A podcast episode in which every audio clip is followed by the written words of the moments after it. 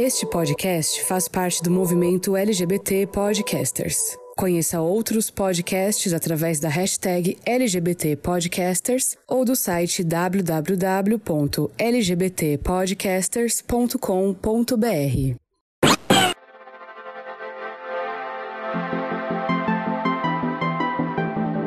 Olá, gamers! Como vocês estão? Tudo bem? Veja a minha imitação de Ângelo não foi muito convincente, né? Vocês podem estar achando estranho, não é mais o Ângelo que está comentando o que aconteceu, ele saiu. Mas como é, gente? Vocês estão demitindo as pessoas assim, né? Todo mundo. Cada semana sai um, tá parecendo Big Brother. Mas não, gente, o Ângelo hoje está de folga entre aspas, falando, né? Estou eu aqui, Denis Stevens, falando com vocês para conduzir esta nova edição do GamerCast, né? E eu não tô aqui sozinho, porque senão seria um monólogo, né? Ficaria um pouco chato. Eu tenho dois convidados hoje especialíssimos aqui conosco para comentar sobre o assunto do dia. Um deles já é, é de casa, né? Já entra, já tira o chinelo, já deita no sofá, tudo mais, que é a Gegé Pinheiro. Olá, Gegé, como está? Gegé Pinheiro, também conhecida como a hate número um do Kojima. Essa alcunha me persegue. Eu tô bem, e você, como você tá? Estamos bem também. Vacinada, né? Que eu já fiquei sabendo. Ah, sim, com certeza. Já virou uma bela crocodila. Sim, com, já implantei o chip 5G e tudo. Tá funcionando, gente. Tá tudo, tá tudo certo. Olha, menina, 5G, né? Você vê como é, né? E eu também tô aqui hoje, gente, com o Guilherme, que é a sua primeira vez aqui. Vamos dar as boas-vindas. Guilherme, que para quem não sabe, né, tem um podcast também que chama Horteria, que é um podcast que fala sobre obras de terror e horror, certo? Como está, Guilherme? Tudo bem? E aí, gente, tudo bom? É, prazer estar aqui, muito obrigado pelo convite. E let's go. Também estou vacinado, a primeira dose, mas daqui a pouco vem, hein? Vem aí a segunda dose e tô bem ansioso para ter várias escamas em mim também. É, quando a gente fala que já, já vacinou 100%, já declara um pouco da idade, né? Então significa que Guilherme é o mais novo aqui do, do rolê de hoje. Olha, eu acho que não, não sei. eu, tô com meus, eu tô com meus 30. Já, pra, já pode jogar a idade na, na roda? Eu tô com 30. Acho que a gente tá todos na mesma casa aqui, né, GG? Sim. Então tudo Ai, bem. Tá ótimo, gente. Então tamo, tamo junto. Bom, e nesse primeiro bloco a gente comenta aqui hoje, vai comentar hoje as, o nosso famoso, o nosso famoso quadro das notícias de um futuro esquecido. Separamos aqui hoje é, uma notícia aqui que vai dar o que falar, então separei, a gente vai falar só, de, só dela, que é esses últimos vazamentos aí que aconteceram sobre Resident Evil, né? Recentemente aí vazou algumas imagens do filme do live action da Netflix, né? Que vai sair agora. Vazou não, foi divulgado oficial aquelas imagens. Então, né? Mas não parece. não parece aquelas imagens que a galera exclui do celular, né? Porque não ficou boa. Mas, enfim, Talvez. foram divulgadas aí as imagens, né? Do, algumas imagens do filme, né? E também foi, foi divulgado aí recentemente que Paul Anderson está na, na produção ali, né? Do filme envolvido. Sério? Isso aí eu não sabia. Foi. Eu também não. Vazou aí um, um documento onde mostra que ele está como produtor executivo. Ah, mas até aí produtor executivo só assina papel. E dá dinheiro, né? Bem isso. Não quer dizer muito. É, né? esperamos que ele não tenha dado palpites, né? Porque sabemos para que caminho seguiria se isso fosse. Mas vamos falar aqui das imagens que vazaram, né? Vazou aí, é, são, foram quatro imagens, né? Uma que mostra o Leon com a Claire em um, uma espécie de. É um subterrâneo ali, né? Num lugar. Vazou uma imagem da Lisa Trevor, né? E uma imagem em que está. Dá para você ver ali a Jill, o Chris, o Wesker e um outro personagem que, primeiramente, a gente achou que era o Barry, mas hoje a gente já descobriu que não é ele. Que ele parece que não vai aparecer nesse filme aí. Fizeram essa, essa, essa liberdade criativa, né? De tirar. E aí também a gente sabe que nesse live action, o diretor já disse que ele vai ali amontoar os dois primeiros jogos, né? Nesse primeiro filme aí. E aí eu pergunto pra vocês, o que, que vocês acharam dessas imagens, hein, gente? Tá boa, não tá? Eu gostei. É, eu, é que assim, né? A gente tem uma, uma referência de, de Resident Evil, aquela coisa mais anos 2000 ali e tal. E eu tô vendo isso, sei lá, pelo menos as imagens que eu vi, parece que tá trazendo pra algo mais atual. Isso já me animou mais, assim. Se é um compilado dos dois primeiros jogos, se, se, não fizer a, a grande confusão que foi os, os primeiros filmes, tá ótimo, gente. Será que é tão. Consegue ficar tão ruim que os primeiros, os primeiros filmes? Eu acho que não. Mas nunca diga nunca, não é mesmo? É, então, eu não sei, mas o que eu vi eu gostei, assim, verdade. E você, Jajé, o que você achou?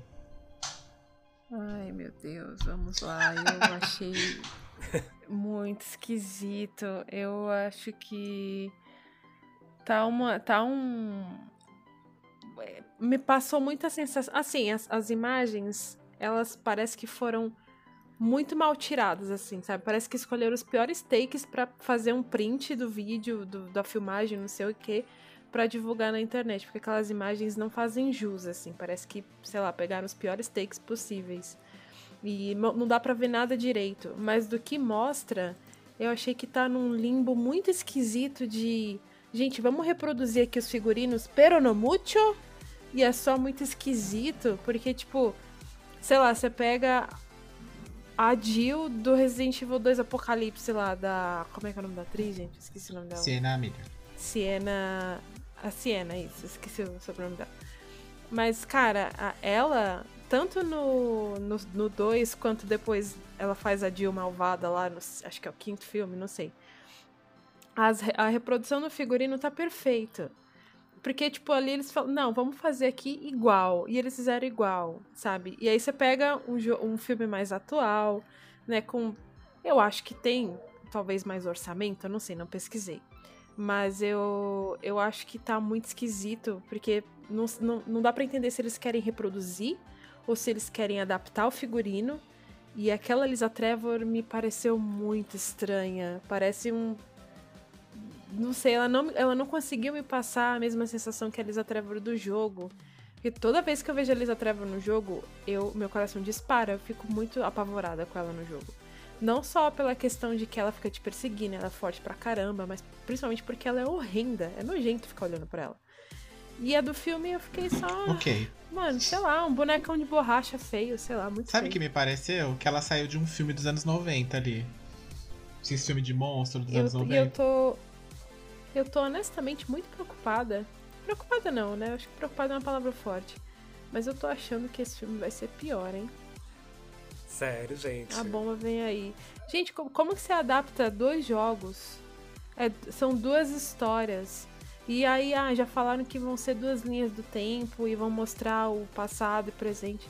Cara, a, a, a probabilidade disso dar merda é muito grande. Não, eu vendo as imagens, assim, talvez algo que eu tenha me feito, né, tipo, ali. E ali mais pro lado de, de, de gostar é que eu, eu vi, né, tipo, tem a imagem ali do da Kai Scodelário, eu nunca sei se é o nome dela fala assim mesmo. Scodelário é. e o Avan Joja, que são. É, eu gosto muito deles. Então, não sei, eu olhei e fiquei feliz, assim, falei, ah, que legal, eles vão trabalhar juntos, assim, sabe? Então, não sei se isso, se isso né, me fez o meu julgamento, falar, ah, não, eu só gosto deles atuando e vai ser um filme. Não bom. duvide do seu julgamento. Eu, é que eu, a minha luz de dentro já apagou. Eu queria ter um coração bom, assim, que nem o seu ainda, mas eu não tenho. Sim, não, eu entendo. Eu entendo porque a bagagem anterior foi, foi bem ruim, né? É, é bem, é é, tem, um, tem um né? histórico né? aí que, que, que não, dá pra, não dá pra gente esquecer, né? Infelizmente, que, que o querido o Anderson plantou na nossa mente. Mas o que me pareceu, vendo as imagens, é que é, as imagens que vazaram dá a impressão de que é algo que tá na pré-produção ainda, tipo, muito no início. Não parece algo que já vai sair daqui a alguns meses, que, de, que deve estar já em pós-produção quase finalizando, entendo eu. Né? Me, parece, me pareceu algo muito no comecinho ali, tipo, sabe?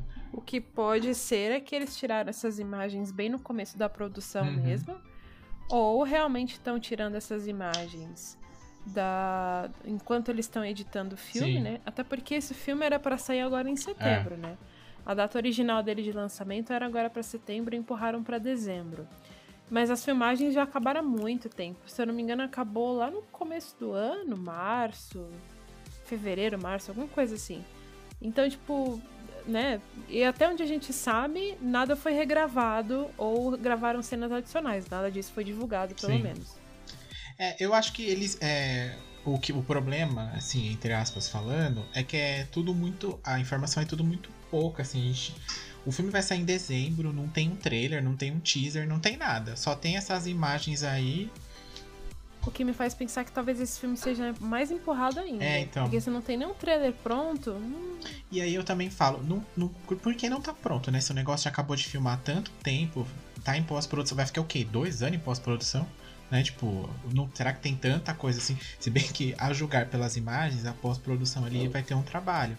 É, se aquilo é uma imagem oficial de um filme ou se é imagem que alguém foi lá e tirou só pra postar, né? Que é o que parece, no entanto. Mas eu tenho um problema porque eu gosto da atriz que faz a Claire. E eu gosto da atriz que faz a Jill também. Então, assim, meio que dá pra eu relevar um pouco ali algumas coisas que o pessoal comentou. Porque também o pessoal é meio chato, né? Vou combinar aqui com vocês. Que estavam reclamando do, do ator que faz o Leon, porque não sei o que, porque não sei o que lá. Enfim, gente. É, Mas ele é ótimo, gente. então, né? Vocês querem o quê? Um cosplay igual foi no filme da Alice lá, que foi horrível de mal feito? Então, tipo.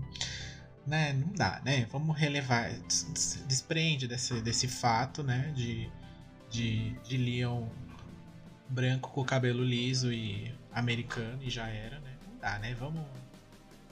Bola pra frente, né, minha gente? Vamos esquecer esse detalhe. Mas Isso assim. não é relevante de nenhuma forma, né? É, então. E o próprio ator, o próprio diretor já disse que ele vai focar muito mais na, individu- na individualidade de cada personagem. Como ele vai fazer nisso, disso de um filme de, sei lá, uma hora e cinquenta, duas horas no máximo, que é o que vai durar o filme? Não sei, né? Mas também o que me impressiona é que ah, vou- a gente vai pegar os dois jogos, mas em nenhum momento a gente viu algum, alguém dizendo que será a Sherry ali. E aí não vai ter a Sherry. A Sherry é parte principal ali do segundo jogo. Então é umas coisas muito que não sabemos, né? Então vamos ter que aguardar até dezembro para assistir e fazer os, os julgamentos das suas formas devidas. Mas assim, vou assistir sem muito. A gente tem que assistir sem muita pretensão, né? Porque senão a queda do cavalo vem aí, né? Ah, não, expectativa zero, gente. Nunca coloca expectativa. Ainda mais em né, Resident Evil, que, repito, já tem um ali, um histórico não muito bom, né? Então, Exatamente. Tem uma longa fama para você entender. Bom, gente, e finalizando aqui o nosso bloco, qual será a edição de hoje, né? Qual é o assunto da edição de hoje? O tema da edição de hoje é um tema que, sim, sabe? Eu sou muito suspeito para falar, vai ser uma rasgação de seda eterna aqui, uma coisa de louco. Que a gente vai falar um pouquinho de uma série chamada Buffy a Caça a Vampiros. Pra você que nasceu ali nos seus anos 2000, pode ser que você não conheça, né? Mas foi uma série muito influente ali no finalzinho dos anos 90 até os anos 2007, mais ou menos. Ela foi uma série de grande influência na TV americana, gerou aí várias outras séries foram baseadas em coisas que foram criadas lá. É apenas uma, uma questão aqui que a gente não vai mencionar o criador, porque sabemos quem ele é, né? E que tipo de pessoa ele é. Então a gente vai fingir que, ele, que não foi ele que fez e vamos comentar somente do da obra que foi criada, né? Então, bora começar mais uma edição aí do GamerCast sobre Buffy, a caça a vampiros. Welcome to the GamerCast.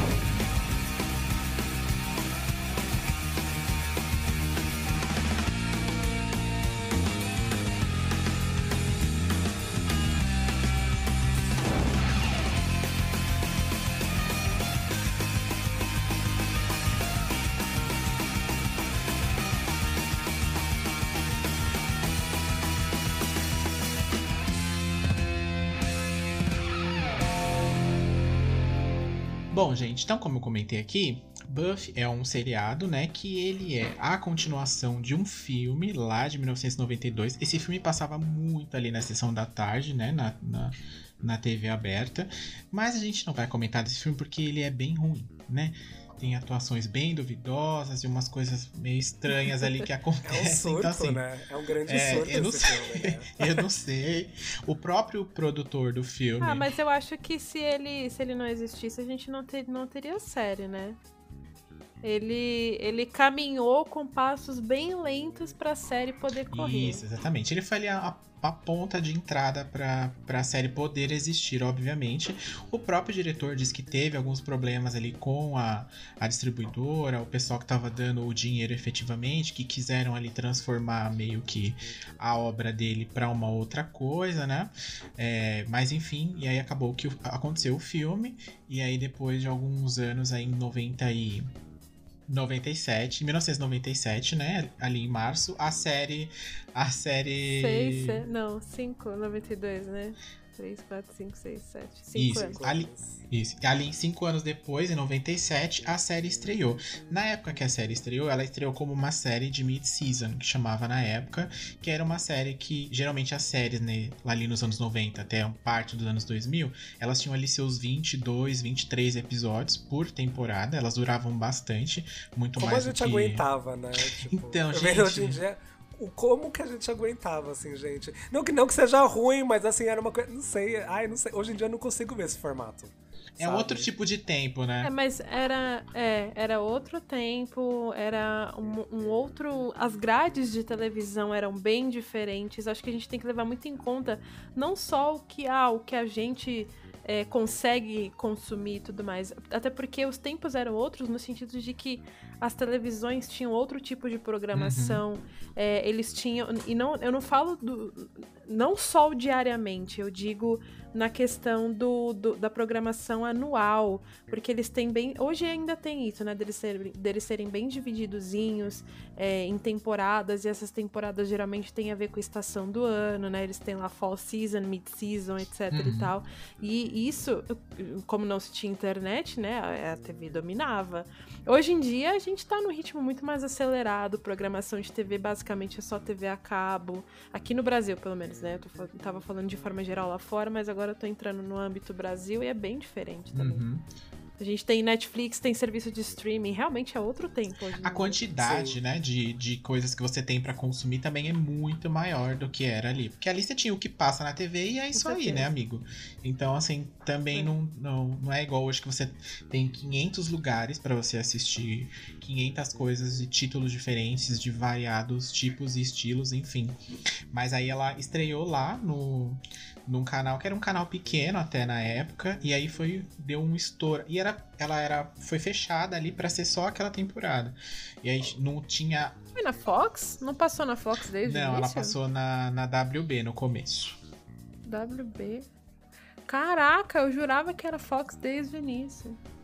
Lá nos Estados Unidos ela começou no canal DWB que era um canal da Warner que era um canal bem pequeno na época tava ali começando tinha uma programação bem restrita depois ela passou para um canal chamado chamado UPN lá nos Estados Unidos. Quando ela foi distribuída para o resto do mundo, aí ela foi distribuída pela Fox, que ela acabou virando é, uma série da Fox, que hoje é da Disney, né? Enfim.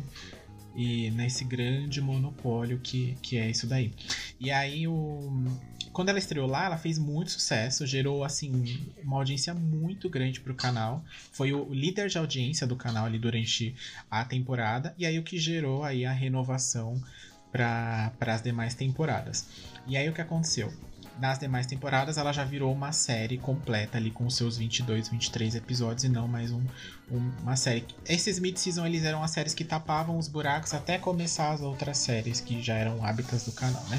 E aí ela passa. Mid-season geralmente era meio do ano, né? Que eles era summer, summer season, né? Que eles chamam. Sim. E aí fall season já é outubro pra frente. Eram as mais parrudas, entre aspas, assim, né? É. Tipo assim.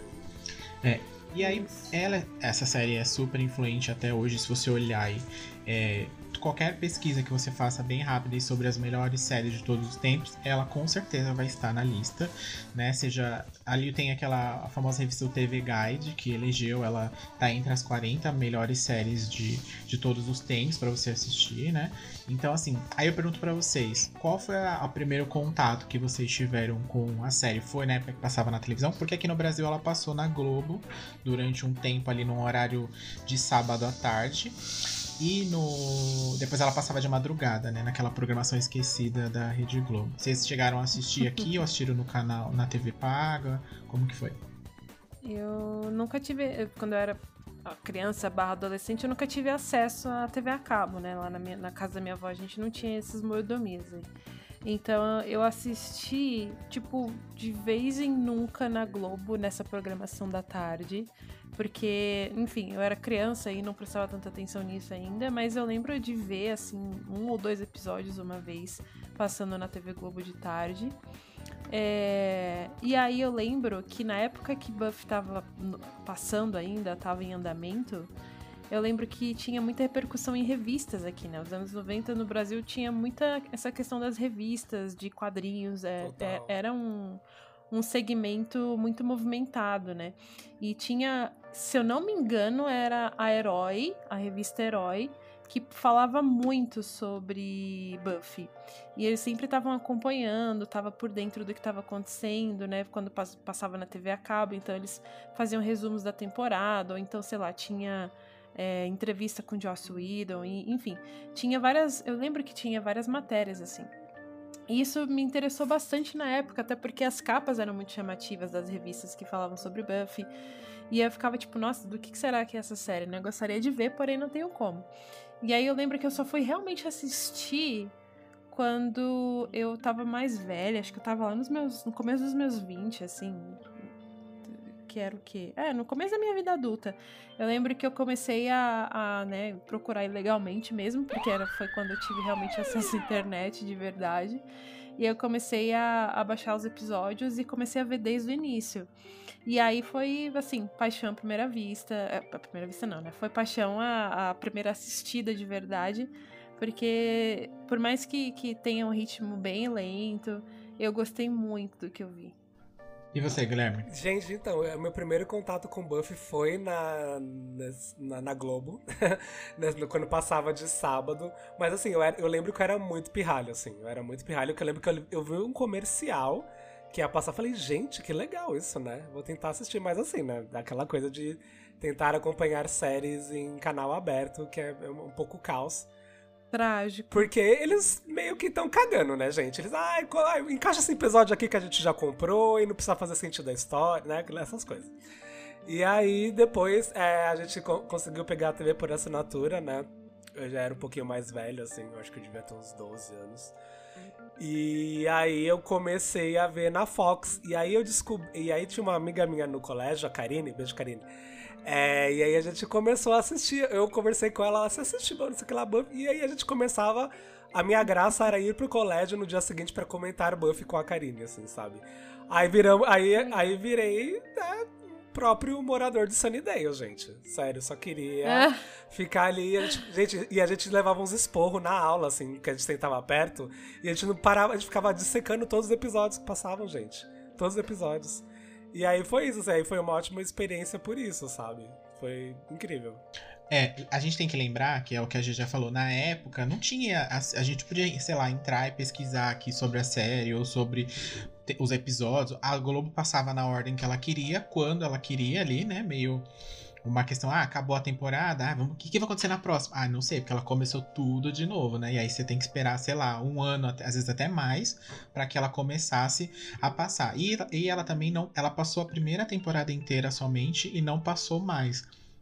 Então eu lembro que é, eu, eu peguei um episódio, eu lembro até hoje, o primeiro episódio que eu vi foi um episódio em que a Willow se apaixona por uma pessoa no computador, que depois vira um, um, demônio lá. E aí eu falei, gente do céu, tem uma pessoa dentro do computador, enfim. Era bizarro, assim. E aí eu falei, ah, vou assistir todo dia. Aí eu comecei a assistir a partir daí.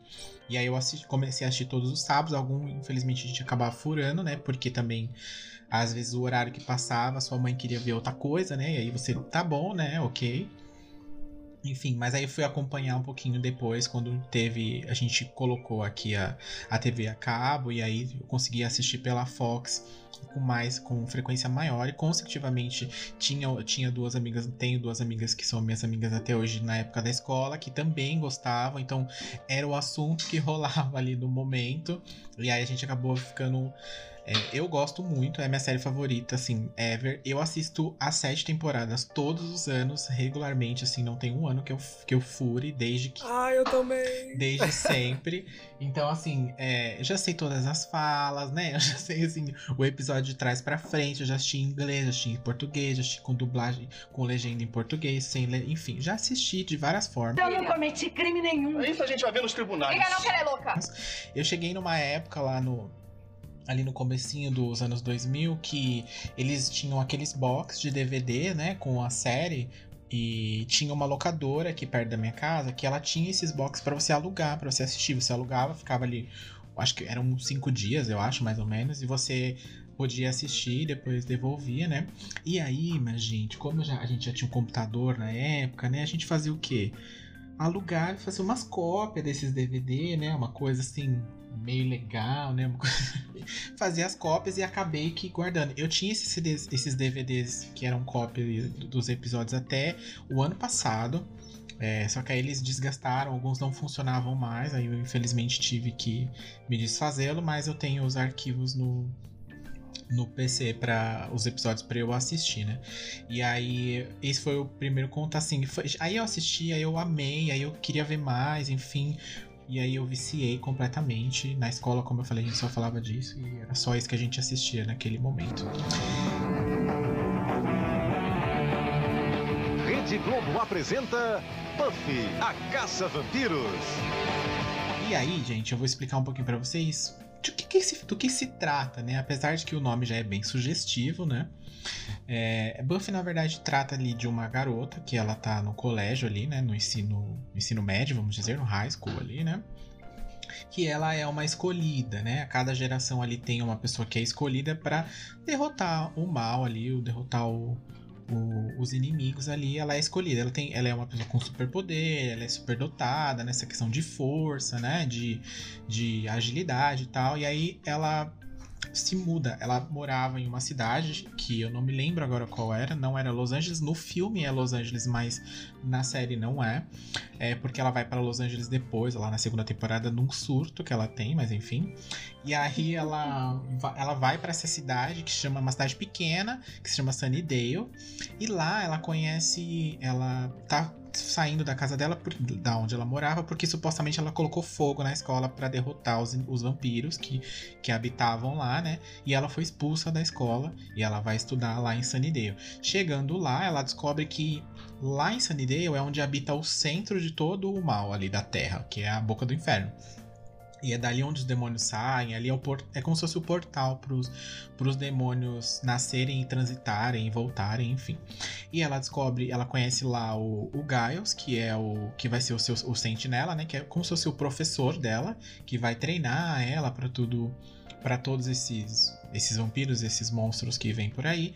E aí ela faz amizade ali com a turma do a gangue do Scooby ali, né? Que é a a Willow, o, o, o Xander e a Cordélia.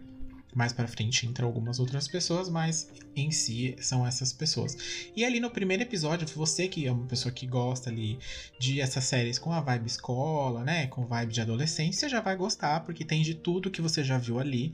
Tem tudo que você já viu em Vampires Diaries, tem ali. Tudo que você já viu em Supernatural, tem ali, né? Então assim, Inclusive, eu acho que Buffy, é, o, que eu, o, que eu, falei do filme, dá para falar da série em relação a todas as outras que vieram é. depois, né? Porque, muito. até como você falou, Buffy foi muito influente na época.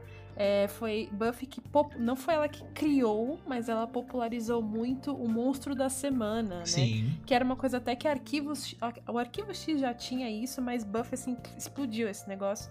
E aí muitas outras séries passaram a ter o monstro da, literalmente o monstro da uhum. semana, né? É, acho que muita foi, foi uma série também que influenciou é, outras séries a ter episódios musicais, né? Depois de é, Once More with Feeling.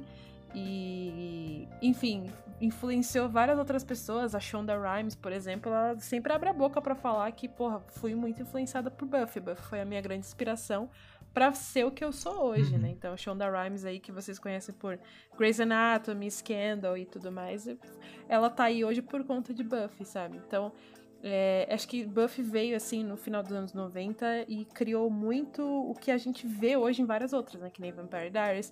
Supernatural, inclusive, tem uma citação direta a Buffy em um dos primeiros episódios. Eu lembro muito que os irmãos Winchester uma, uma hora falam assim. É, WWBD. E aí eu fiquei tipo, o que que é? E eles falam, né? What would Buffy do? o que a Buffy faria? Eles, eles falam, eles fazem essa citação e é muito bom, assim. Enfim. É, basicamente, to- todas as séries que você pegar aí que tem essa temática mais sobrenatural, você vai ver alguma influência que Buffy teve sobre ela. Não tem como, assim. Sim. É, é- foi- é o que, é o que a gente já falou. Ela foi. É um ponto ali que você pode colocar como dividiu ali. A partir dali, todas elas seguiram mais ou menos essa mesma regrinha, vamos dizer assim. Né? E, o- e além disso, ti- tem o fato em que você tem uma protagonista mulher ali, que ela é a, é a- a pessoa super forte, é ela que resolve os problemas e é tudo em cima dela. Sim. Sim. Eu, eu acho que com relação a isso, eu vejo muito Buffy atualmente como uma contrarresposta a todo as, todas as produções de terror dos Sim. anos 80. Uhum. Porque o perfil da Buffy é uma coisa muito de Final Girl, assim, sabe? É a menina que, ok, ela pode sobreviver, mas ela vai ver os perigos e, e o- todo mundo, assim, ela vai temer tudo. Não, Buffy, as pessoas temem ela. Exato. Entendeu? É. Então, assim, eu acho que né, todo, mov- todo movimento tem um contramovimento. E eu acho que no caso de, de Buffy, de ter ali a Sarah Michelle Gellar e ser ali, né, estereótipo, de uma maneira estereótipa, é, fazendo de uma maneira. fazendo estereótipo dela, né? Com uma menina é, mais, mais de uma estrutura baixa, loira, aquela cara de inocente. Nas primeiras temporadas ela abraça muito esse personagem, ser uma coisa ah, inocente e tal. É muito pra falar assim, olha, eu sou assim, mas eu, mano, eu bato na cara de todo mundo, entendeu? Mas o mais legal é que eu acho que isso é, é proposital. Total, Porque o próprio. Joss Whedon fala, né? Eu quis muito pegar o estereótipo da líder de torcida, da menina loira, da menina que parece frágil, e fazer com que ela fosse a, a personagem B10, que vai realmente chutar bundas, assim. Sim. Ele fez isso muito propositalmente pra quebrar esses estereótipos que se tinha muito na época, né? E, e o que eu acho mais legal em Buffy é que, tudo bem, na, na primeira temporada principalmente, a gente vê ela é, começando o treinamento, entendendo o que, que é ser uma caçadora, né? Porque em toda geração existe uma caçadora, blá, blá, blá, blá. Enfim. E- Giles Feelings. e ela tá entendendo, é, e aí to- nessa primeira temporada ela tá entendendo o que, que é isso, mas ao mesmo tempo ela quer ser uma menina normal, ela quer ter amigos, ela quer sair pra balada, ela quer ir pro bronze, né, pra curtir a night. Então eu, eu acho muito legal que a gente vê isso, mas em momento algum ao longo da série inteira a gente não deixa de ver o desenvolvimento dela como ser humano também. Sim. E ela passa por muita bosta. Sim, sim. Muita, muita, muita mesmo. Uma das coisas que eu acho mais incríveis é essa quebra. Sempre tem. Em- praticamente em todos os episódios você vai ver essa quebra, né? A, a, a super popular ali não, né? Mas a Patricinha, a, a menina, entre aspas, fútil, e, na, e no meio do episódio ele quebra isso totalmente e é ela chutando e matando vampiro, e matando demônio, e matando jacaré, louva-a-Deus gigante, várias coisas. Então, assim, Sim. você tem a todo momento essa jogada de contraponto de cenas entre uma coisa e outra pra ele falar, olha, ela é, ela pode, você pode falar que ela é isso aqui, mas na verdade ela não é isso aqui, ela é, essa- ela é, o- ela é o, o- a resolução do problema, né? E não ela não vai ligar pra alguém e falar, ai, me ajuda, socorro, que eu não sei o que fazer. Não, ela vai lá e ela se vira e ela faz e ela fala pro, pros caras, ó, sai daqui que eu resolvo. E é muito legal isso, né? Porque, tipo, cara, eu acho incrível que ela realmente ela arregaça a manga e fala, deixa comigo. E eu, nossa, eu lembro que eu assisti, eu achava muito legal, assim, tipo, incrível mesmo, muito inspirador. Que ela, ela realmente resolvia tudo. E muito novo, né? A gente nunca viu, nunca tinha visto isso até então. É, Exato. então, é, pra época a gente realmente era algo muito novo. Eu acho que essa- esse paradigma de ver ela também como né, uma, uma. uma pessoa, né? Porque assim, gente, se for ver a idade dela. Ela é uma adolescente quando ela começa. Imagina você é, ser uma adole um adolescente.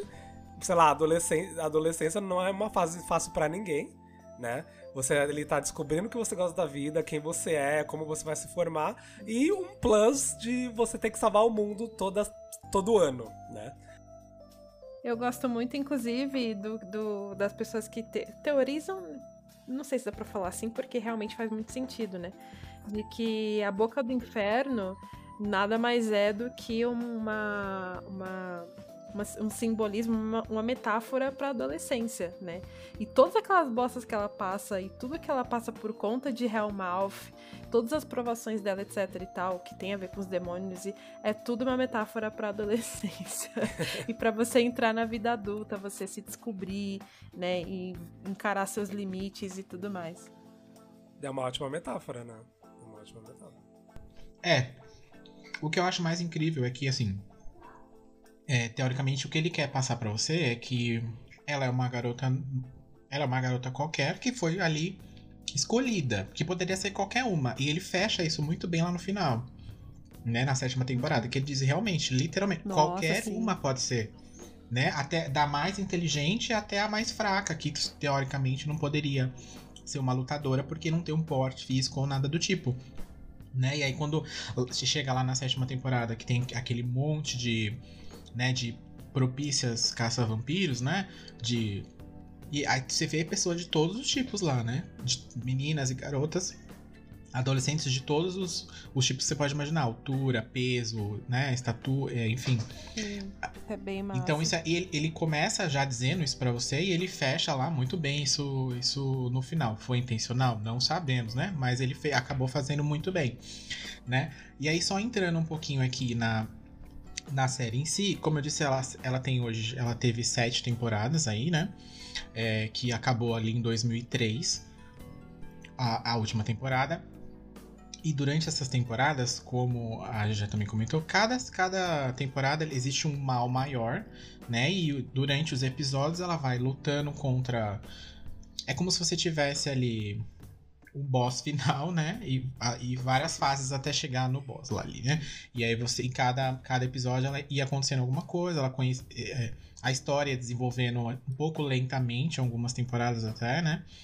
É, sobre o que pra gerar ali um- uma expectativa final do, do, do demônio da, do mês ali, da temporada, né? Então, e aí tem de É. tudo. Eu acho importante dizer que ele tem. É, é, Buffy gira muito no formato do monstro da semana, mas todos os episódios tinham.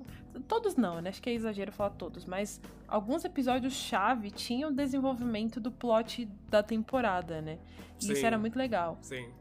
É tipo, é, é como se fosse assim, um plot total cobrindo ali a temporada e dentro desse plot alguns subplots, né? Porque tinha uns arcos mais curtinhos, tipo Buffy e Drácula. É um, é um, é um plot curtinho, Sim. né? Mas a gente tem ali, é, que, né, que, mas não era o, o problema, entre aspas, da temporada inteira. Não. Isso era muito legal. Mas é. Mas, mas todos tinham o Big Betty, né? No fim das contas. Sim, total.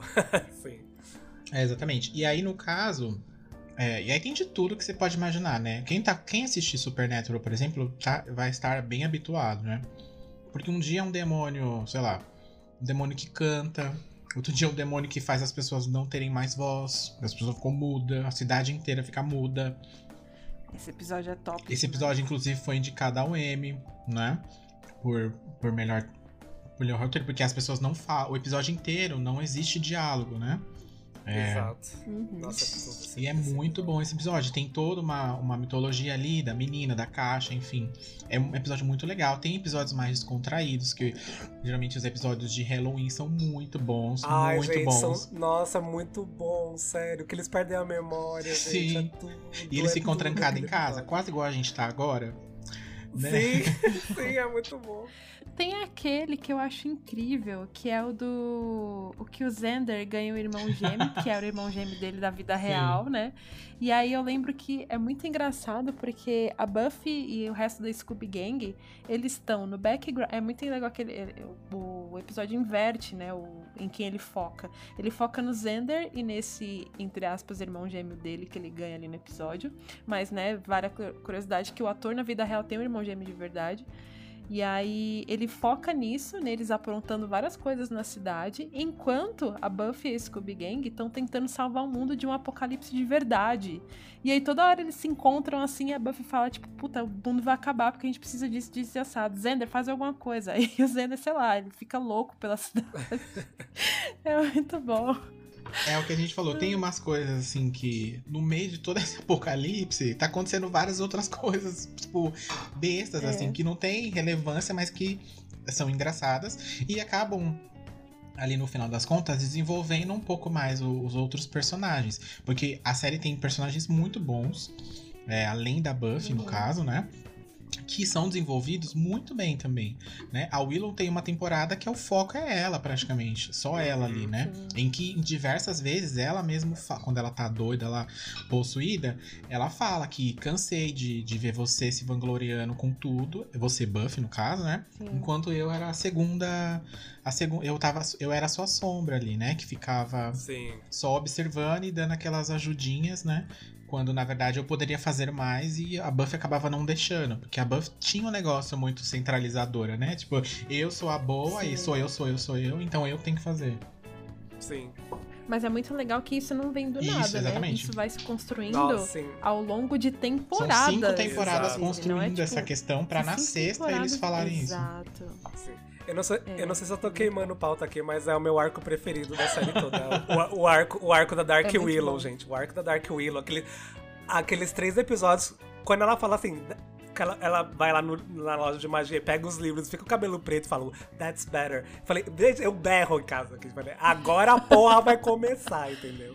Eu acho incrível a resolução desse arco. Porque, tipo, o mundo realmente é pra acabar Uhum. e a pessoa que a gente menos espera é quem salva o mundo. Sim. É incrível. É incrível. É maravilhoso. E aquele diálogo deles é muito bonito. Sim. Eu gosto Sim. muito dessa tempo, da, da sexta temporada, mas é, eu gosto ali muito do começo dessa primeira temporada.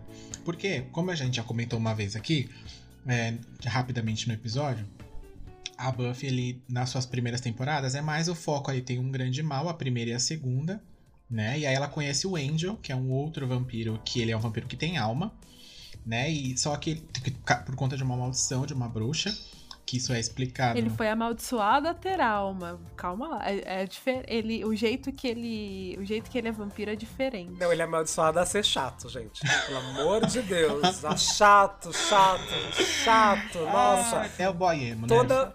Nossa, toda vez que ele aparece, eu falo, nossa, sai daí, boy chato, você é chato. Ele é chatíssimo sai. mesmo. Detesto.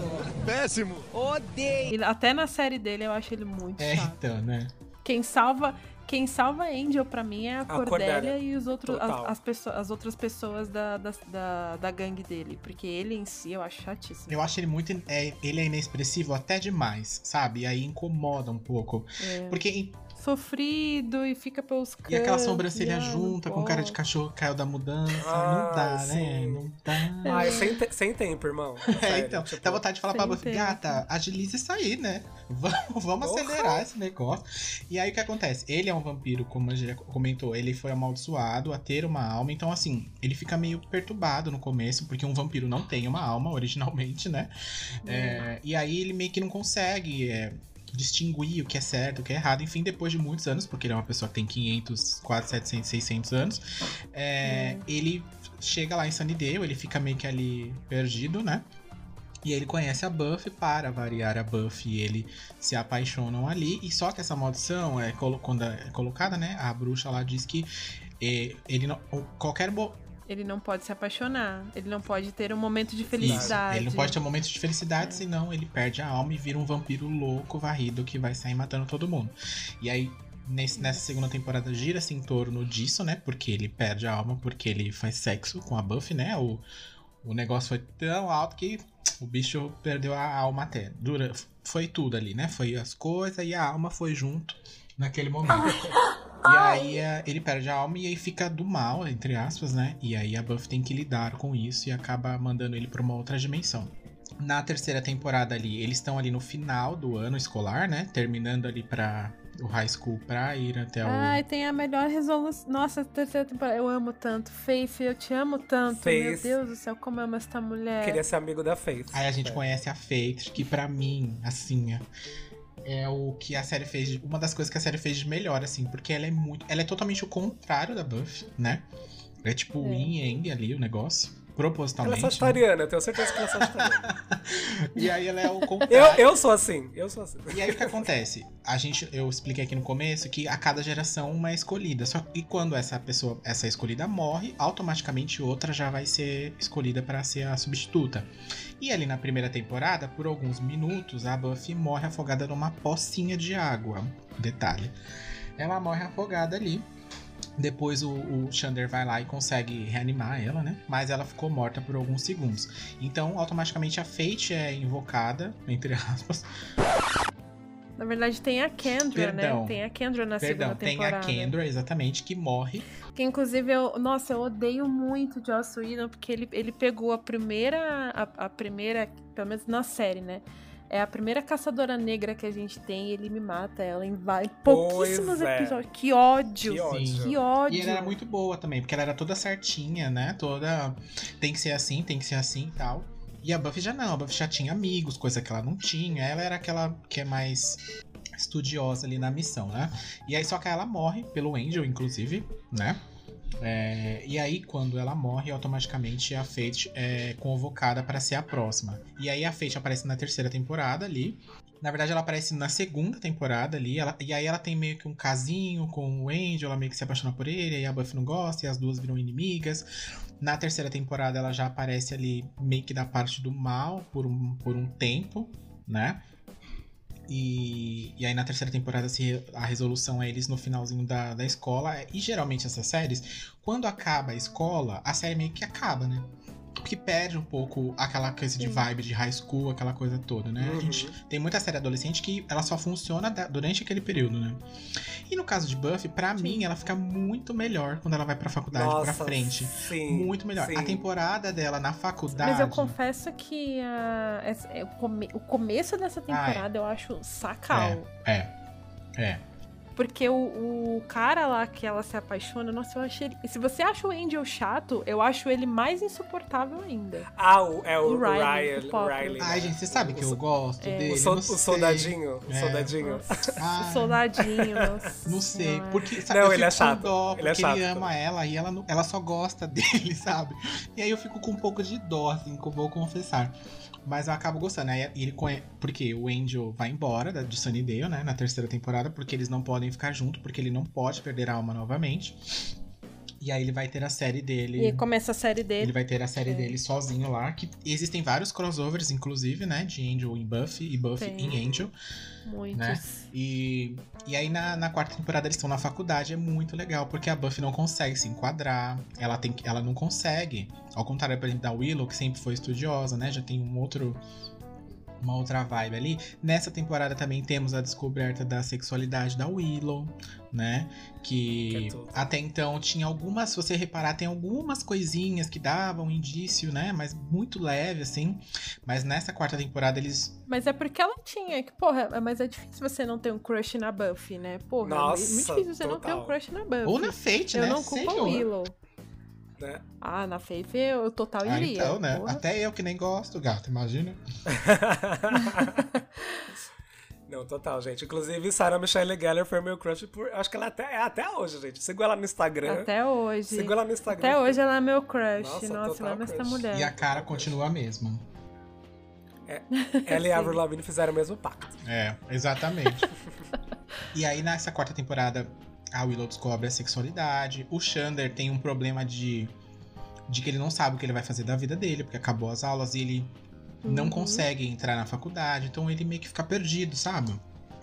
Então, assim, há um, Isso é bem legal, há um né? desenvolvimento de todo mundo muito bacana e muito diferente um do outro, né? Sim. E aí acaba se. Tem uma questão daquele, daquele exército lá, subterrâneo, que aquele é um pouco ó, né? Aquela questão daquele robô que eles constroem, que é meio vampiro, meio humano, meio robô, sei lá o que. Ai, gente, eu- os piores plots, eu acho, da quarta temporada. O chip, o chip chip, é do horrível, Spike, é meu. Deus do céu. É horroroso aquilo. Apesar que isso gera só situações hilárias, né? Dessa questão do chip dele na Ah, cabeça, mas é é bem, engraçado. assim, sei lá. Né? Bem questionável essa, essa, essa questão.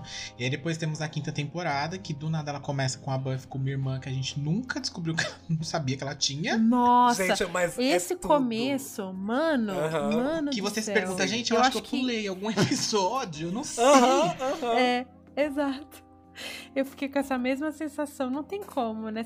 Começa o episódio, pô, a Buffy tem irmã, mas espera, mas nunca foi falado que a Buffy tinha um Uhum, irmão. O que está acontecendo, né? Nossa, é muito bom. Mas sabe o que eu acho legal desse plot da Dom? É que assim, é esse choque pra, né? Obviamente todo mundo fica em choque, mas eles vão levando de uma maneira tão natural que ali no terceiro episódio você fala, ai, foda-se, ela tem uma irmã. Sabe? Tipo, você já tá assim.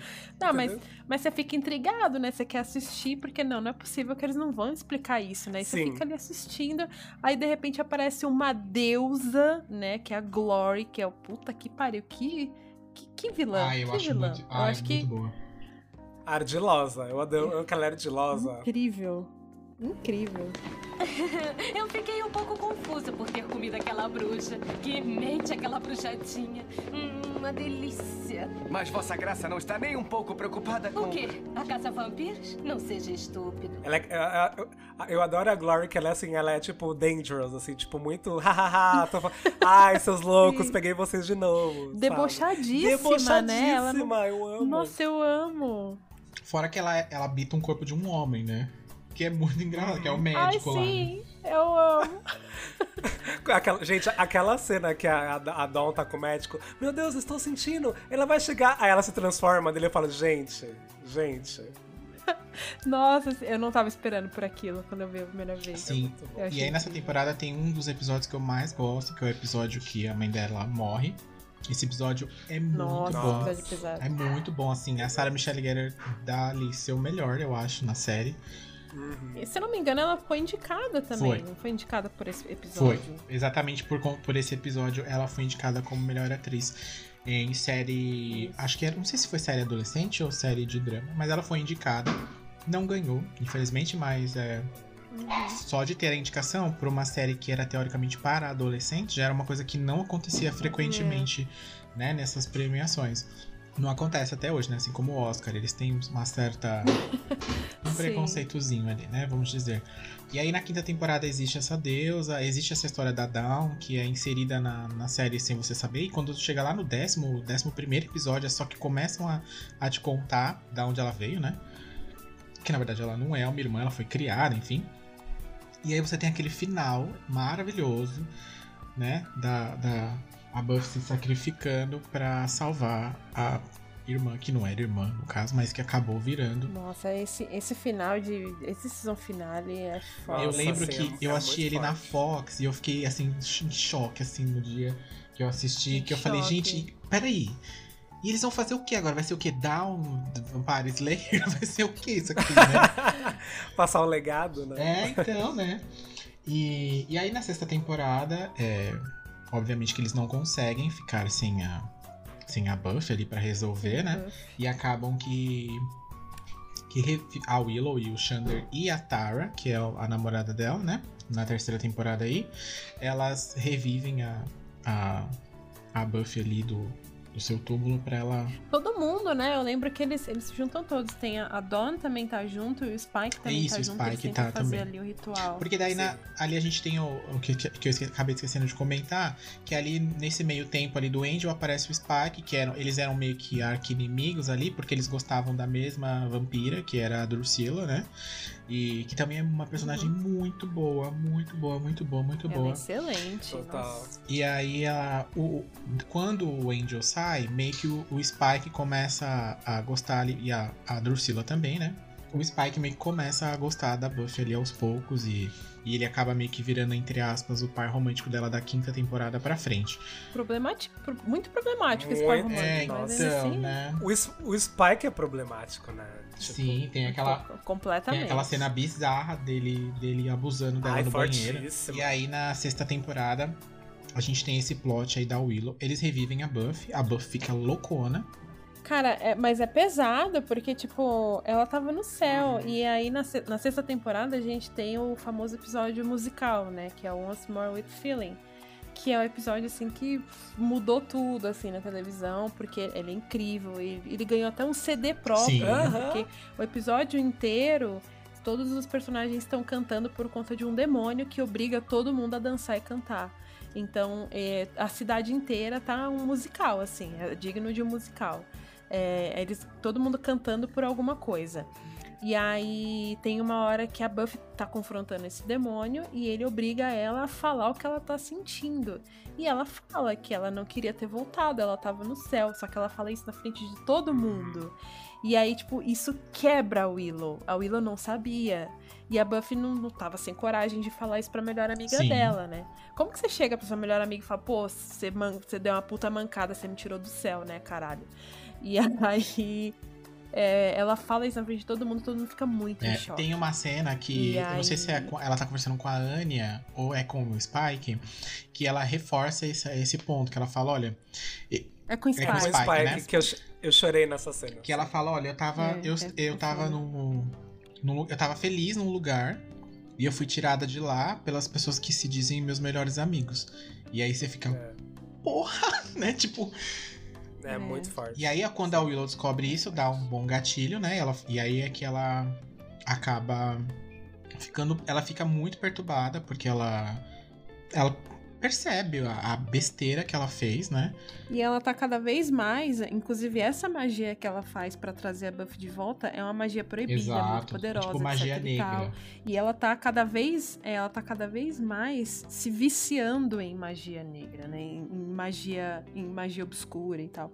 Então ela tá cada vez mais fica- ficando cada vez mais viciada em usar esse tipo de magia.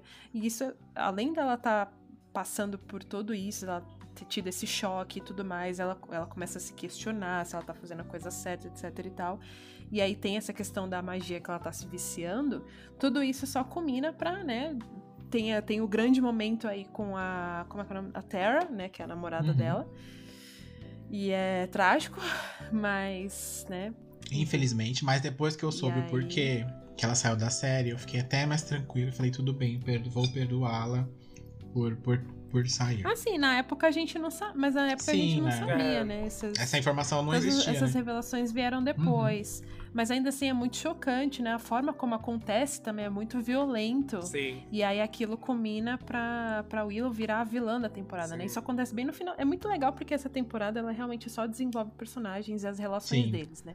Ela mostra realmente todas as consequências do ritual lá da- do primeiro episódio. Vai desenvolvendo, desenvolvendo, desenvolvendo isso. E aí, nos cinco últimos episódios, mais ou menos, você tem o vilão da temporada. Você até pensa que são aqueles três caras lá que vivem importunando a Buffy e a, e a Scooby Gang, mas na verdade não. Eles, eles até ajudam a Willow a realmente se firmar como a vilã, né, nos Sim. últimos episódios. Exato. Porque a todo momento você fica esperando que todo que as pessoas vão morrer por, por um vampiro, por um monstro, né? E o da Tara É. eles quebram. E ela morre como um, um ser humano poderia morrer, com, né? com tiros, enfim. Que é, é muito. É- acaba ficando muito mais forte porque você não tá acostumado a ver aquilo na série. Né? Você tá acostumado a ver Uhum. vampiro, É. monstro e sobrenatural. Não uma pessoa assassinando. Não, não tão. Ele não era tão a intenção dele naquele momento, né? Ele queria tirar na Buffy, no É, caso. foi uma bala perdida. É, se for ver, foi é. um acidente, né? É, e aí É, acabou. E você fica muito chocado, principalmente com a cena das duas no quarto, né? Enfim, é realmente. Sim. É, é assim, é muito boa, muito boa. E elas tinham acabado de se reconciliar. Sim, também tem isso, porque a Willow tava loucona, né? Da, da magia, que o Austin comentou, enfim. É isso. I live my life in shadow, never the sun on my face. It didn't seem so sad though. I figured that was my place. Now I'm bathed in light.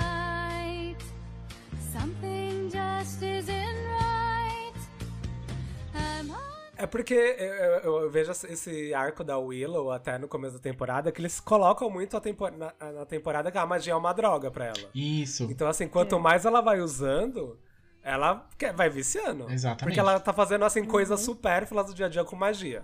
Então, assim, é, a partir do momento que, ai, beleza, aí tem a Tara que, não, vai parar, para, se tá demais, não sei o quê. Beleza, ela parou. E aquilo, aquilo que fez ela parar morreu, acabou. Sim. Obviamente que a pessoa vai voltar. Então, assim, o viciado voltaria pras drogas, total, assim, sabe? Tipo, pra. E eu Sim. nunca vi ninguém tão pistola na minha vida. Eu nunca vi É. ninguém tão pistola. E, e é muito legal como eles fazem essa, essa construção quando ela mata o primeiro deles. Que aí eu falei, Sim, ah, ok. Aí nossa. acabou. Tipo, agora fudeu mesmo, gente. Tipo, já era, assim. Que ela tira a pele, Nossa, né? Sim. sim. É.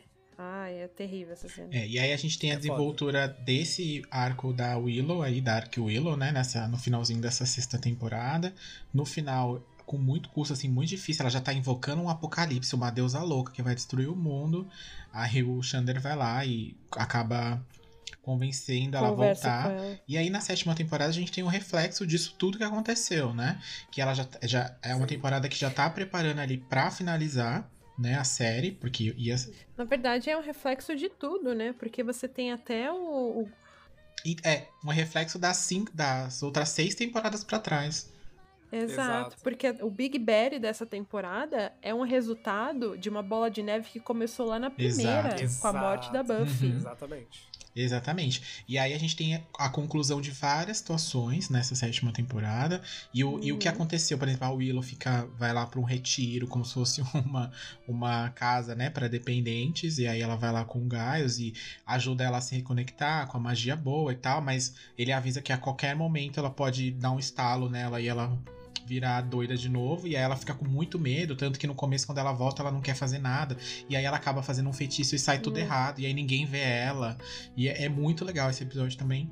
E, e aí a série vai caminhando pro final, fechando várias pontas que deixaram lá atrás e ligando várias pontas lá de trás com essa temporada, né? De coisas que aconteceram na primeira, na segunda, até na terceira. A Faith, já- ela vira uma personagem recorrente aí durante um tempo, na, principalmente na Sim. sétima temporada, que aí eles descobrem que existe um grande, gigantesco. A boca do inferno vai ser aberta, né? De uma vez por todas, e vai todo mundo vazar de lá. E aí eles vão atrás de várias caças-vampiros do. Por- durante é, potenciais caças-vampiros, né? Que é aquela pessoa que. É o Hogwarts, né? de E- caça- exatamente. Aqueles, aquela escolinha É que ela tipo faz na isso. casa dela. assim. É, que dá muito errado, né? Porque ninguém Muito, obedece muito. ela e ninguém é- e as meninas não são não estão prepara- preparadas pra isso, né? Elas eram crianças, adolescentes ali, né? A Willow conhece ali um novo par romântico nessa temporada também. O Xander já tá casado com a Anya, que é um personagem à parte, assim, que é excelente, é muito legal. E aí a- finaliza aí a, a sétima temporada, acaba finalizando a série. Eu, aí eu acho um bom final, eu gosto desse final. É, porque ele dá a entender que a também. série vai continuar, mas ela não vai. Ela continua nas HQs, né? Porque uma coisa que a gente Isso. não mencionou aqui, Buffy é, saiu da mídia, né? Do, Nossa, e as, as, as, as histórias das, é, das HQs são muito Sim. boas. Tem umas histórias muito loucas e muito boas. É, porque daí quando acabou, é, durante esse período a Buffy também virou outras mídias, né? Tem jogo pra, pra, pra videogame, tem pra PlayStation 2, tem pra Game Boy, Game Boy Advance. Tem as HQs, que elas continuam a história da onde a série parou, né? E aí vai uma, para umas outras ramificações. Tem alguns livros também que contam um pouco mais da história, da mitologia da, da Caça-Vampiro, inclusive. Que ali na quinta temporada a gente tem um- um, uma prévia ali de como era. A Buffy conhece a primeira Caça-Vampiros que existiu, enfim. E aí tem alguns livros que contam um pouco dessa história também, né? E uma coisa que é legal, que a gente não mencionou aqui, que a Buffy tem muita inspiração, o próprio criador disse que ela tem, ela, ele se inspirou muito na personalidade da Xena. E se você para pra, pra comparar, você vê um pouco assim, né? De, um pouco de que você vê em Xena, a Princesa Guerreira, você vê aqui em Buffy também a mesma atitude de eu vou lá e eu resolvo, né? A gente percebe que Uhum. tem uma certa inspiração daí. E, gente, infelizmente, pra gente finalizar aqui, né? Porque eu poderia estar falando aqui com vocês várias mais coisas, assim, vários episódios icônicos que nós temos.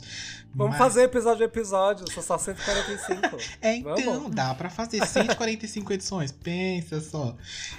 Deixa eu abrir aqui o meu PowerPoint sobre como a cena da Willow com a Terra na cama revolucionou a TV. Calma aí. Eu amo. É bem isso mesmo, porque até então, pra gente, que pra gente que eu digo, eu no caso, que era um adolescente viado, você vê uma representação na TV, não é todos os momentos, né? Você, você fala, gente, Não, pera. É verdade. Né? E, e tem cenas muito Sim. bem feitas. E, a- e o mais interessante, o que eu mais gosto de, desse plot da Willow, é que ninguém questiona ela quando ela fala. É. Ninguém Aham. questiona, todo mundo fala, ah, tá bom. E, e segue o baile, sabe? E aí a, a Tara é inserida no, no rolê ali e segue-se o baile. Ninguém, ninguém para e fala, mas vem cá, você é sapata, você é é- bi, o que, que, que, que tu é, né? Isso é tudo. Eu gosto de mulheres. Eu sou sapatão, eu sou sargento, fanchona, lésbica, eu colo, velcro, eu gosto de colocar aranha pra brigar. Isso é tudo, gente. É muito importante isso. É. Dando aula É para outras bom. séries que vieram depois, inclusive. Né? Pois é. E aí eu vou questionar aqui pra vocês agora. O Guilherme já deu um pequeno spoiler aí, né? Qual é a temporada e, o, e o episódio que vocês mais gostam aí de Buffy? Eu gosto muito da quinta tempo... temporada. Temporada, eu gosto muito da quinta. A quinta, acho que. Eh, Eu fico entre ela e a, e a segunda. Pra mim, ou a segunda temporada ou a quinta. Mas eu vou com a quinta porque eu acho que o, o conjunto da obra na quinta e até o amadurecimento da, da série como um todo, até chegar na quinta temporada, né, resultou num, num produto muito melhor aí. Agora, episódio, não tem como eu não ir com um musical. Ah, né? Eu amo. Ai, gente, eu escuto essas músicas até Eu hoje, se revejo- souber. Ai, É sim, tudo. eu revejo ele sempre, assim. Nossa, eu amo esse episódio. É tudo. Sim. E você, Guilherme? Olha, o meu, assim, do episódio musical, que, né, é meio que senso comum, né, gente? Porque, né, não tem como. E aí, os meus preferidos são os três últimos da sexta temporada. A sexta temporada é a minha temporada preferida. Que é o... Até peguei os nomes aqui. É, começa no Villains, Two to Go e o Grave, que, assim, é o arco da Dark Willow todo. Que, gente, assim, esse se eu assisto, se eu assisto Buffy pelo menos uma vez por ano, isso aqui eu assisto, sei lá, umas quatro vezes, assim. Eu sempre coloco, assim, Eu, eu queria fazer uma menção honrosa a um episódio que eu fiquei bolada quando eu assisti a primeira vez. Que é aquele episódio que a Buffy. é, ela, fica, ela começa a alucinar, não lembro se ela tá alucinando ou se ela tá sonhando, de que ela tá numa realidade alternativa e que a série, na verdade, é tudo fruto da cabeça dela, porque a- essa Buffy da- dessa outra realidade, ela tá no manicômio. Eu acho esse episódio incrível. É o episódio da terceira temporada, se eu não me engano. vez. Da terceira temporada. Eu, eu quero muito fazer outra menção honrosa ao, ser, ao, ser- ao season finale da terceira temporada eu amo. também. Que eu acho muito fofo. Todo mundo na escola, naquele baile de formatura, entregando um prêmio pra sim, Buffy. sim. Porque eles, eles falam: ah, a gente não entende exatamente como, mas a gente sabe que você sempre está por trás de salvar a gente quando a gente Uhum. precisa. Então toma esse prêmio. Ah, eu achei a coisa mais linda. Eu chorei tanto. Eu amo esse episódio porque ele quebra. Porque a todo momento ela fica naquela de identidade secreta. E também a cidade ninguém fala nada, né? E aí nesse episódio eles quebram exatamente. A gente, eles falam: a gente sabe que. Não sabe o que você faz realmente. Pra gente também no meio que não importa, mas a gente sabe que com você aqui a gente fica mais seguro porque sabe que você vai resolver. E aí nem ela espera aquilo, Sim. né? Porque ela tá de boa ali no baile e tal. É. E aí nem ela espera, e daí ela fica muito é, emocionada. Eles dão um guarda-chuva, que até hoje eu não entendi o, a simbologia dele. Eles dão um guarda-chuva pra ela, que depois, na quarta temporada, eles quebram esse guarda-chuva e ela fica putaça da vida. Não tem, eu entendi que é por conta de Sunnydale, por conta do sol, é, então, não é? pode até ser, Ah, né? é verdade. Agora que você verdade. comentou, faz sentido realmente. Assim, na época, na época eu entendi que era isso. Tipo, olha, eles deram um guarda-chuva por conta de que ela protege, Uhum. né? Tipo, o lugar chama Sunnydale, mas quando chove, ela é o guarda-chuva da cidade, entre aspas. Muito né? bem. Nossa, faz muito sentido, gente. É, eu já, Sério. olha. Foi o que eu Mas interpretei. deve ser, eu não, só eu- pode ser isso agora verdade. que você falou. Mas faz muito sentido. Faz total sentido. Gente, todo dia aprendendo sobre Buffy passado. Pois é, menina. 20, 30 Sim. anos depois você ainda tá. A gente ainda tá nessa. Sim. É, Sim. a temporada que eu mais gosto é, é muito difícil de escolher, mas eu gosto muito do arco do comecinho da sexta temporada, quando eles revivem ela, que ela fica muito perturbada, realmente ela não consegue, ela não entende mais as coisas, ela meio que não sabe nem qual é a realidade que ela tá, até ela entender que ela voltou, realmente. E mais a minha temporada preferida ainda é a quinta temporada, que eu acho que ela tem extremos, assim, que, que saem muito fora da curva da série, assim. A mãe dela morrendo, Sim. a Dal entrando do nada e ninguém Ah, entendendo, a Dal, ela se sacrificando pela Dal, a relação dela com o Spike, que vira um negócio de ai que legal, e aí no outro episódio ele tenta estuprar ela, você fala, mano, sai daqui, pelo amor de Deus. E, e aí eles criam Aham. uma Buffy robô, que, enfim, Ai, eu vou é ótimo. Problemático. Muito problemático. Sim, sim. Então, assim, eu acho que é, é onde a série. onde mais acontece coisas, assim, várias ao mesmo Sim. tempo. E é tudo, e tudo muito rápido, assim. E a Glory, que pra mim é uma das melhores vilãs, assim, da série. Glory é é disparada, tudo. disparada. E tem uma cena da última temporada que ele. Ela tá conversando com aquele cara que é tipo o padre lá, que é o vilão, e ele começa a se transformar em todos os outros vilões. E você tem um negócio que você já começa a Sim, lembrar. é muito É ótima essa cena. É ótima essa cena. Então. Tem uma, uma, uma, uma segunda temporada também, eu acho ela muito boa. Eu acho ela muito bem construída. Uhum. Ela demora pra engrenar, às vezes ela é um saco, mas a segunda temporada eu acho ela muito boa. Porque ela também traz essa- essas quebras de, de expectativa, Uhum. assim. Você tem o Spike e a Drusilla aparecendo, né? Eles são os vilões da temporada. Aí tem a questão do relacionamento da Buffy com o Angel. Aí ele fica, né? Ele vira o Dark Angel de Uhum. novo. E aí eu gosto. Aí entra a Kendra, né? Que você fica tipo, mano, como assim tem outra caçadora, né? Ah, E aí eu tenho uma, tem uma cena em específica que eu gosto. Eu gosto muito do episódio, eu gosto muito dessa cena em específico. Porque ali foi o momento que a Buffy falou: chega, eu superei esse boy lixo e ele vai ver só. Uma nova mulher. E aí ela vai lá no shopping e ela ela ela ergue Uma uma, lança-granada, uma bazuca Sim. e ela atira no Angel. É incrível Sim, essa sim. cena. é muito Era o que todo mundo boa. queria fazer, né? Todo É. esse tempo. Com o ex, nossa, sim. Se eu, nossa, se eu pudesse com os meus ex, eu faria exatamente É, isso. porque nessa, nessa temporada desenvolvem muito esse trio aí, né? Angel, Spike e Drusilla. E você descobre toda a história do Angel, Sim. né? Da questão da alma e Aham. tal. Então desenvolve eles bastante, cria um, um lore ali pro. A própria relação do Spike com a Drusilla é uma coisa muito doida, assim, porque é um amor, É mas às vezes mas não é, enfim. Abusivo, né? É abusivo. É, então, e abusivo Abusivo. dela É com ele, o que é mais ainda Aham. difícil de se ver, né? Que geralmente é o cara que é o, o E parece o contrário, É. né? Parece o contrário, mas é ela que é que abusa Ela é dele. total abusiva. E eu acho muito. Eu acho muito simbólico, muito emblemático como termina essa temporada também. Que a Buffy mata o grande amor É. dela, sabe? Uhum. Tem que. Ela, ela prende ele em outra realidade, né? Porque não tem jeito. Na verdade, ele é- é muito foda porque eu lembro muito bem que eu fiquei muito mal. Porque ele recupera a alma no momento que ela dá a espada. É, Só que ela não sabe, né? Porque a Willow tá lá no background fazendo o feitiço. exato. E ela fica tão mal que ela vai embora de Sunnydale. Isso, ela fica loucona lá em Los Angeles, vira garçonete. Gente, a gente tava falando da quinta temporada. Eu, eu- eu lembrei de uma coisa que me deu um banho de água fria quando eu comecei a ver a quinta temporada. Que o primeiro episódio é o Buffy versus Drácula. Uhum. E aí eu falei, gente, Sim. que foda! Nossa, o Drácula é o vilão dessa temporada. Quando, quando eu tava assistindo. né? Não. Aí, eu, falei- aí, aí o, temporada, o episódio terminou eu falei, gente, o Drácula é um bosta! Tipo assim, É. ele não é aquele Drácula que eu tava Quem é imaginando. você no rolê? Gente, aí, aí eu fiquei meio, ah, tá, Tá bom, né? ok, thank you, Mas next. é porque havia.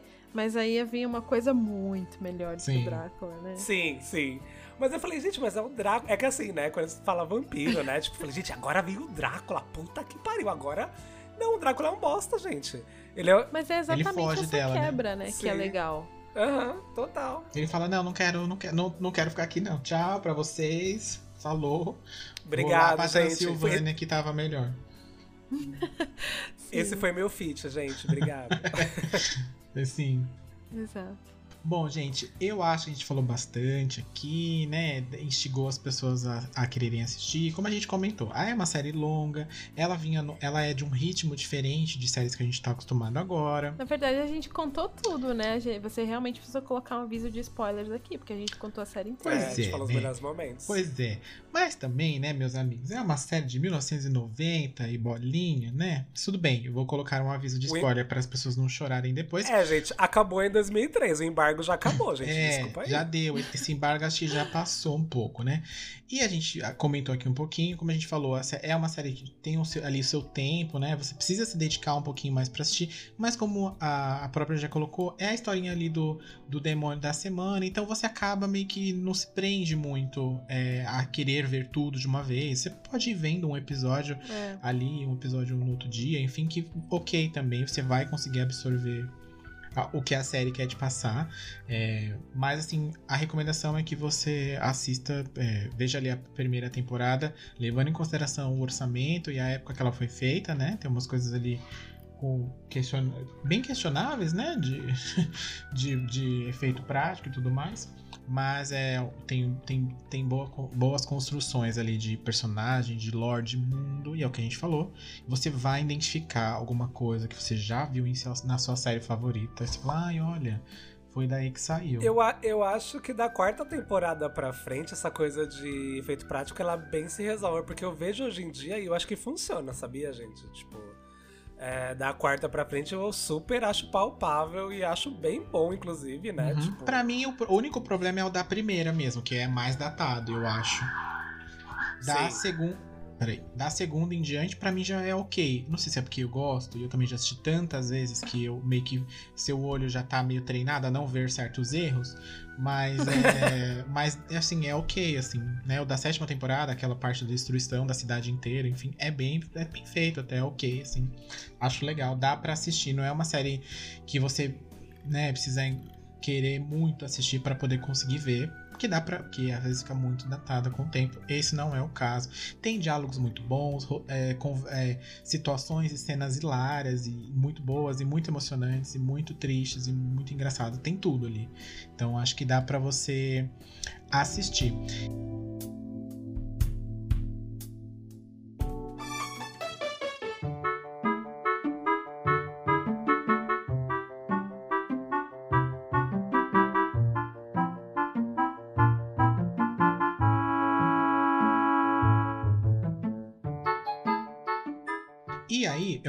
Aqui com vocês rapidinho que se você ouviu esse podcast até aqui, gostou, quer comentar, quer man- falar, olha, eu sempre assistia também, adorava o Willow, foi a primeira sapatão que eu vi na TV, essas coisas todas, pode mandar um e-mail pra gente lá no contato arroba gameover.com.br ou nas nossas redes sociais, no arroba gameoverblog, no Twitter, no Facebook e no Instagram.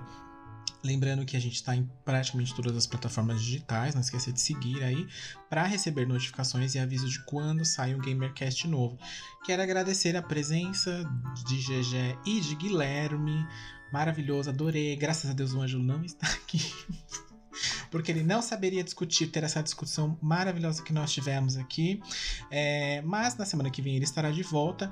Vou deixar o Guilherme fazer a sua divulgação de seu trabalho, seu arroba, sua página, seu OnlyFans, sei lá, o que você quiser divulgar.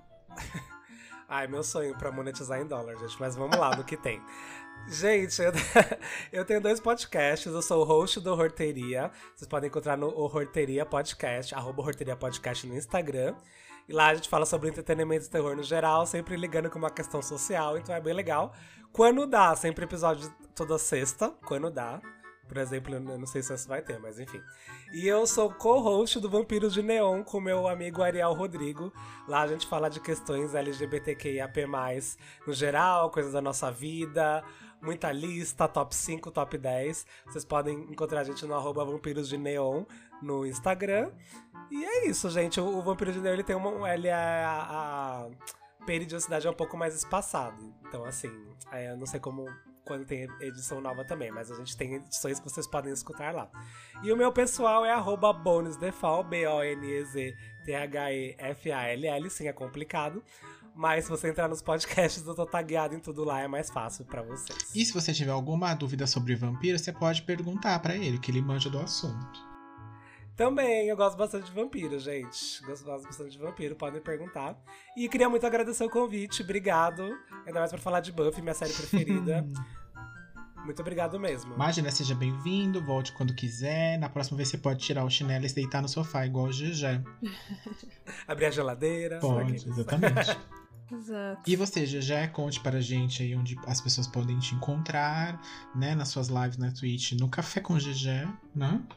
Isso, eu faço lives lá na Twitch, né? No quadro Café com GG todo dia, todo dia útil de manhã cedo, né? Começa a partir das 8h30 e fico jogando lá até mais ou menos umas 11 porque depois eu vou trabalhar.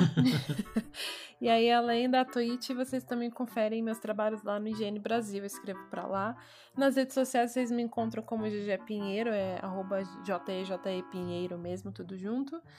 E é isso. Mais uma vez, muito obrigada pelo convite. Foi ótimo participar mais uma vez, ainda mais pra falar da minha série favorita também, que é Buffy, a Caça a Vampiros.